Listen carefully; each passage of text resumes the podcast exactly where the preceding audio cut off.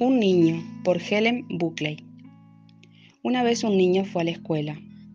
Él era bien pequeño y la escuela era bien grande. Pero cuando el niño vio que podía ir a su clase caminando directamente desde la puerta de afuera, se sintió feliz y la escuela no le parecía tan grande. Una mañana, cuando hacía poco que él estaba en la escuela, la maestra dijo, Hoy vamos a hacer un dibujo. Bien, pensó.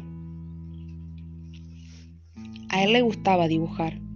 Podía hacer todas las cosas, leones y tigres, gallinas y vacas, trenes y barcos.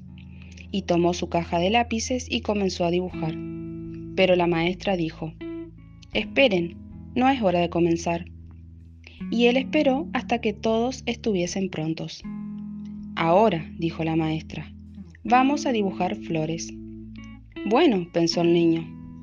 A él le gustaba dibujar flores con lápiz rosa, naranja, azul. Pero la maestra le dijo, Esperen, yo les mostraré cómo se hacen. Así, dijo la maestra, y era una flor roja con tallo verde. Ahora sí, dijo la maestra, ahora pueden comenzar. El niño miró la flor de la maestra y luego miró la suya. A él le gustaba más su flor que la de la maestra, pero él no reveló eso. Simplemente guardó su papel e hizo una flor como la de la maestra. Era roja con tallo verde. Otro día, cuando el niño abrió la puerta de afuera, la maestra dijo, Hoy vamos a trabajar con plastilina. Bien, pensó el niño. Él podía hacer todo tipo de cosas con plastilina.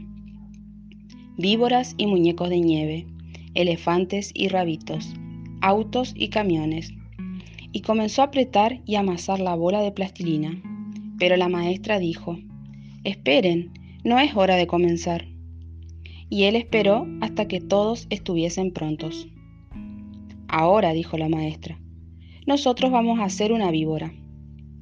Bien, pensó el niño, a él le gustaba hacer víboras, y comenzó a hacer unas de diferentes tamaños y formas. Pero la maestra dijo, Esperen, yo les mostraré cómo hacer una víbora larga. Así, dijo la maestra. Ahora pueden comenzar. El niño miró la víborita de la maestra. Entonces miró las suyas. A él le gustaban más las suyas que las de la maestra, pero no reveló eso. Simplemente amasó la plastilina en una gran bola e hizo una víborita como la de la maestra que era una viborita larga.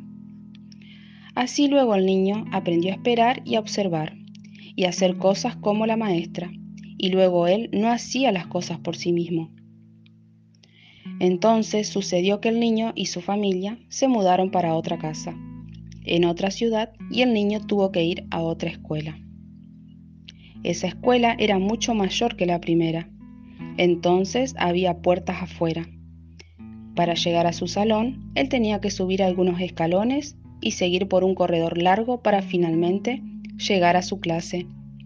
Y justamente en el primer día que él estaba allí, la maestra dijo, Hoy vamos a hacer un dibujo. Bien, pensó el niño, y esperó a la maestra para que le dijera cómo hacer. Pero ella no dijo nada. Apenas andaba por el salón.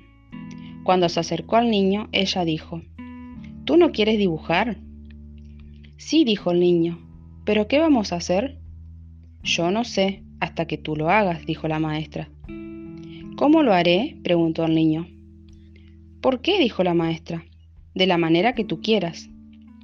¿Y de cualquier color? preguntó él.